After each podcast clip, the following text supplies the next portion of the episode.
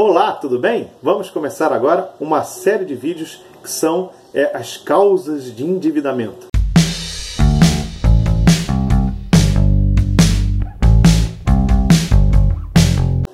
Hoje, se você convidar 10 pessoas à sua casa é, para fazer um lanche, fazer uma confraternização, pelas estatísticas, 4 estão com o nome sujo.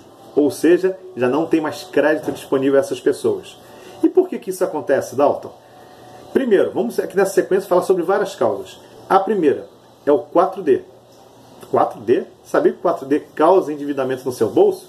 O que, que seriam esses 4D? Primeiro, desonestidade. Muitas vezes pessoas te pedem é, para abrir um crédito no seu nome, para fazerem compras de eletrodomésticos e fazer você abrir no seu nome para elas que elas vão te pagar e você fica na mão. Ou então te indicam negócios furados para o lucro delas e você entra e é uma pegadinha. Cuidado com isso. Cuidado com as amizades e cuidado quando envolve dinheiro. O segundo D, desemprego. É, muitas pessoas, e o desemprego hoje no Brasil afeta mais de 13 milhões de pessoas. Então é um caso muito real.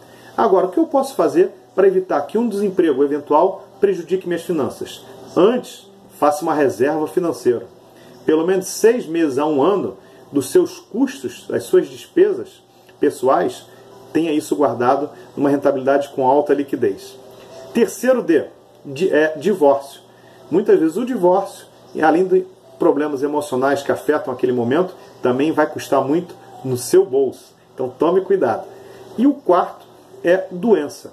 É doenças imprevistas ali que vai ter um grande é, gasto com remédio, com procedimentos, às vezes com enfermeiro. E mais uma vez, você tem um plano de saúde? Você tem uma reserva financeira?